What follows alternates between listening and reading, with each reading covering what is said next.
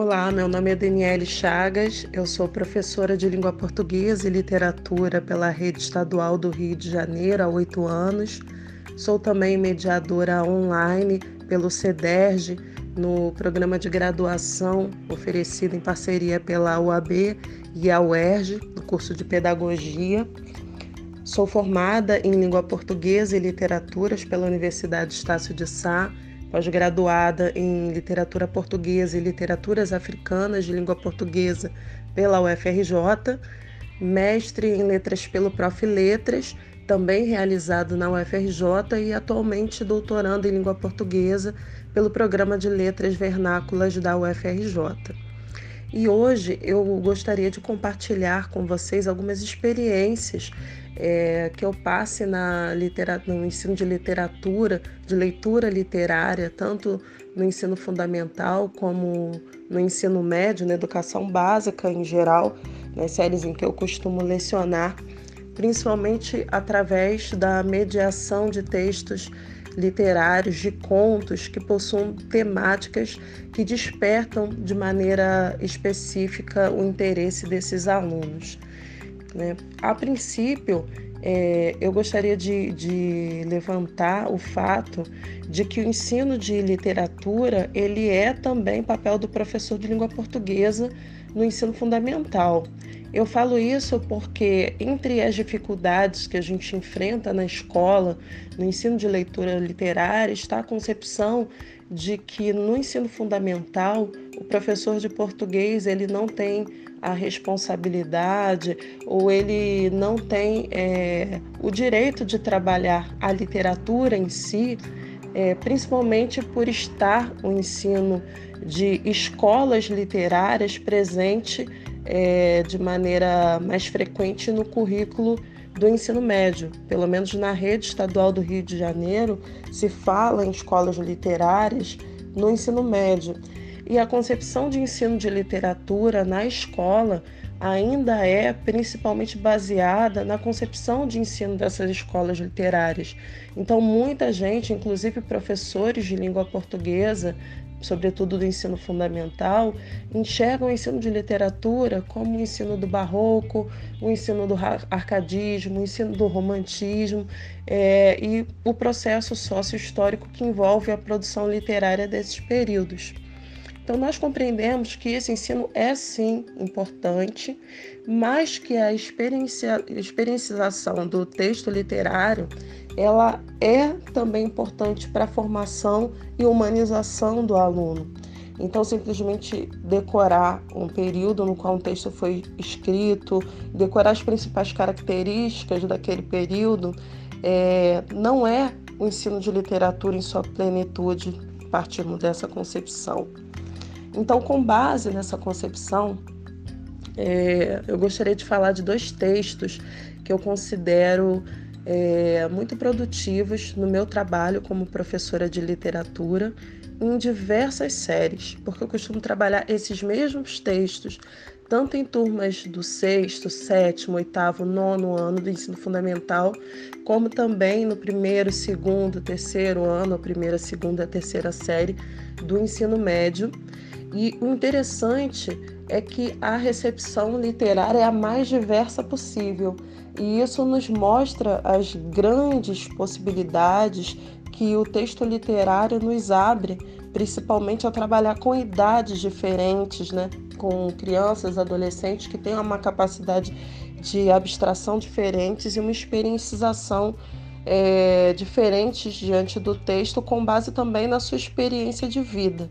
A recepção estética, ela também é, vai variar em função dessa experiência de vida. Então, um dos textos que eu gosto muito de trabalhar é o texto Tchau, da Lígia Bojunga, que fala de uma mãe que deixa a casa, deixa o lar. É, e o texto ele é narrado na perspectiva de uma personagem é, que a gente percebe que é uma criança, uma, uma pré-adolescente, embora é, a idade da personagem não seja colocada de maneira explícita, e todo o texto narrado na perspectiva dessa personagem.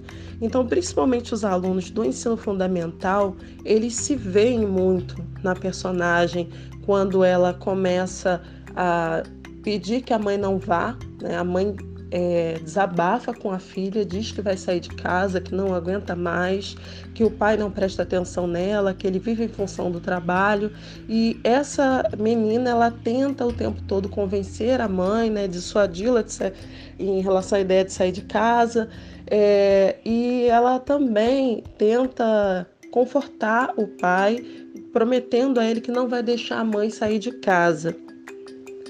É um texto que, diferente do que os alunos estão acostumados, né? A gente vê que eu, pelo menos na minha experiência, vejo que o texto literário ao ser trabalhado na escola, quando ele passa de uma lauda, ou no máximo duas, é, ele já gera um certo desconforto, né? Uma concepção de que só é possível trabalhar com textos curtos, porque os alunos não conseguem manter atenção em textos longos, acabam se dispersando.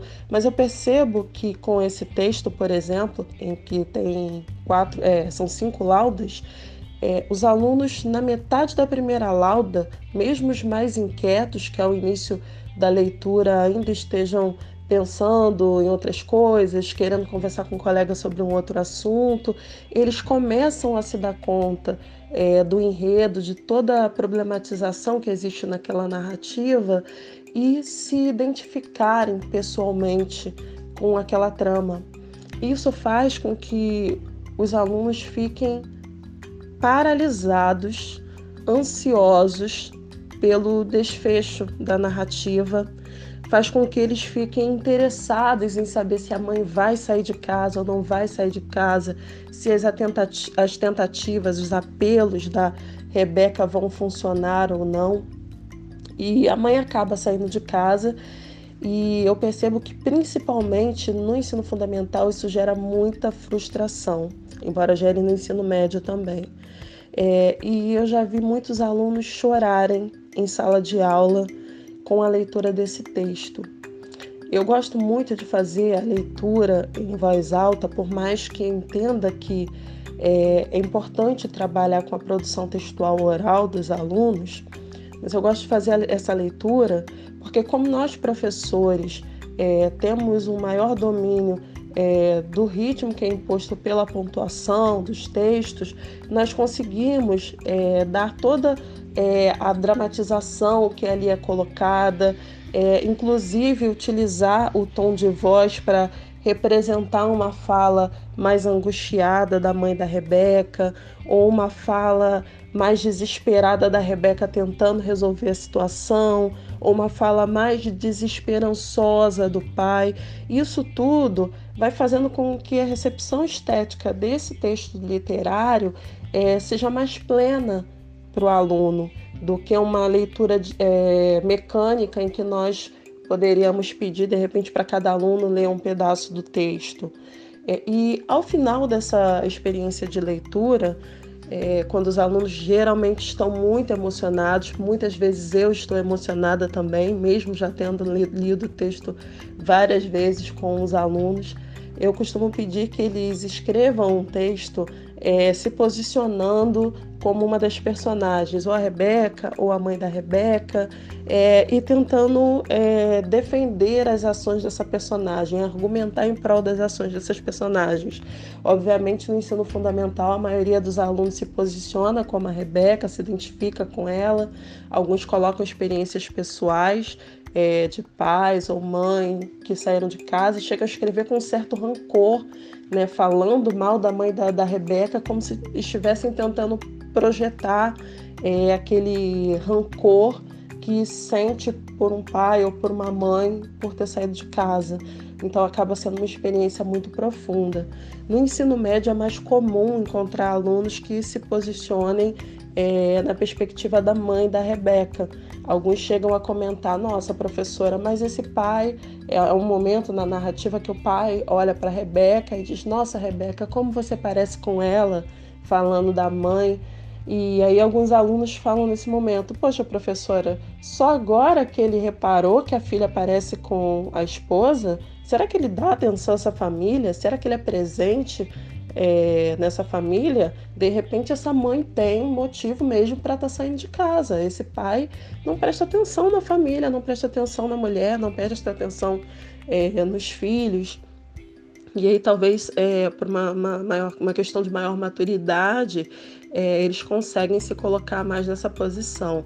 E a gente tem também é, aqueles alunos que se colocam no lugar do pai, às vezes com uma abordagem machista. Não, porque a mulher está indo embora para ficar com outro homem, isso não é coisa que se faça. Então, é, há uma pluralidade muito grande de questões que nós conseguimos trabalhar com esse texto, com muitos outros, mas é, na minha experiência pessoal, esse texto ele produz frutos maravilhosos em sala de aula. É, um outro texto que eu gosto de trabalhar é o texto Crianças à Vendas Tratar Aqui, da Rosa Amanda Strauss, que é um conto que está presente no livro Sete Ossos e uma Maldição. É um texto sobre uma mãe é, que, devido ao estado de extrema pobreza, começa a vender os filhos. É, e aí a argumentação é que ela começa a vender esses filhos é, para que eles tenham uma vida melhor. Só que é uma narrativa de suspense, né? E o último filho que é vendido, ele é, começa a passar por situações que a irmã mais velha, que não pode ser vendida, começa a suspeitar e começa a achar que ele está envolvido em um caso assustador, como realmente está. E é um outro texto longo, também é um texto de muitas páginas, e os alunos conseguem prestar atenção a essa narrativa também desde o início, costumam ficar muito apreensivos e inclusive já aconteceu de eu fazer a leitura no nono ano do ensino fundamental e como eu trabalho em uma escola em que há muitos irmãos em séries diferentes, né? Às vezes um irmão está no nono ano, outro está no sexto, alunos do sexto ano pedirem, professora, pode ler para a gente aquela história assustadora que a senhora leu na turma da minha irmã e vários alunos fazerem esse apelo, porque eles, de maneira geral, se interessam muito por histórias de suspense, histórias de terror, por filmes de terror, de maneira geral. É, e aí eu costumo usar o mesmo recurso, cadenciar a voz, é, utilizar é, o, o, fazer o ritmo em acordo com a pontuação, mas também nos momentos em que a gente percebe que é, há uma, um maior suspense, né, também fazer um suspense na voz. E eu já experienciei é, alunos assustados de verdade em sala de aula, encolhidos, enquanto outros também, é, embora menos assustados, ávidos pelo fim da narrativa. É, e ao fim da narrativa, os alunos ficam sempre perguntando: mas acabou, professora? Cadê o final? Né, porque é uma daquelas narrativas que os alunos consideram inconclusas, incompletas, né, em que é, fiquem aberto é, o que vai acontecer, é, aquela a, a velha questão da, da Capitu traiu, não traiu, que, que é uma das questões que está sempre presente na, na literatura, acaba estando presente também nesse conto, com desfecho. E eu gosto de utilizar esse texto tanto para problematizar a questão social, política, né? A mãe vive num casebre miserável, é, não tem fogão. Uma das primeiras coisas que ela compra quando ela vende o primeiro filho é sabão para lavar roupa. Né? Então, o que, que faz essa mãe começar a vender os filhos? Mas logo em seguida, a mãe começa a contar o dinheiro recebido sem olhar para a foto do filho que, que é recebida também pelos pais, é enviada pelos pais adotivos e recebida pela mãe. Então, até que ponto ela começa a ser corrompida pelo dinheiro, a não prestar mais tanta atenção assim aos filhos. E é também é, um texto que dá para a gente trabalhar sobre a forma como o suspense é criado, porque é, eu costumo associar também é, o ensino desses textos ao ensino de gramática e também ter ótimos resultados. E nesse texto em especial, eu gosto de trabalhar com adjetivos. Eu costumo pedir aos alunos que identifiquem em grupo, isoladamente, é, que identifiquem fragmentos que eles consideram mais assustadores identifiquem adjetivos, obviamente tendo trabalhado já com a concepção de adjetivo, identifiquem adjetivos que eles considerem que tornem esse texto é, mais assustador, né? A gente tem macabro, sombrio, é, a casa abandonada, e aí eles vão é, identificando esses adjetivos e eu peço que eles substituam por outros que façam sentido, mas deixem o texto menos assustador. Isso ajuda também os alunos a compreenderem o papel dos adjetivos é, na criação do suspense para além da narrativa em si. Enfim, é, essas são algumas experiências, são várias as que nós podemos ter com diversos textos é, e elas nos mostram que a gente pode trabalhar o mesmo texto com turmas diferentes e ter experiências também diferentes. Isso enriquece, é, inclusive, a nossa experiência como professores para continuarmos perseguindo esse ideal de letramento literário dos nossos alunos.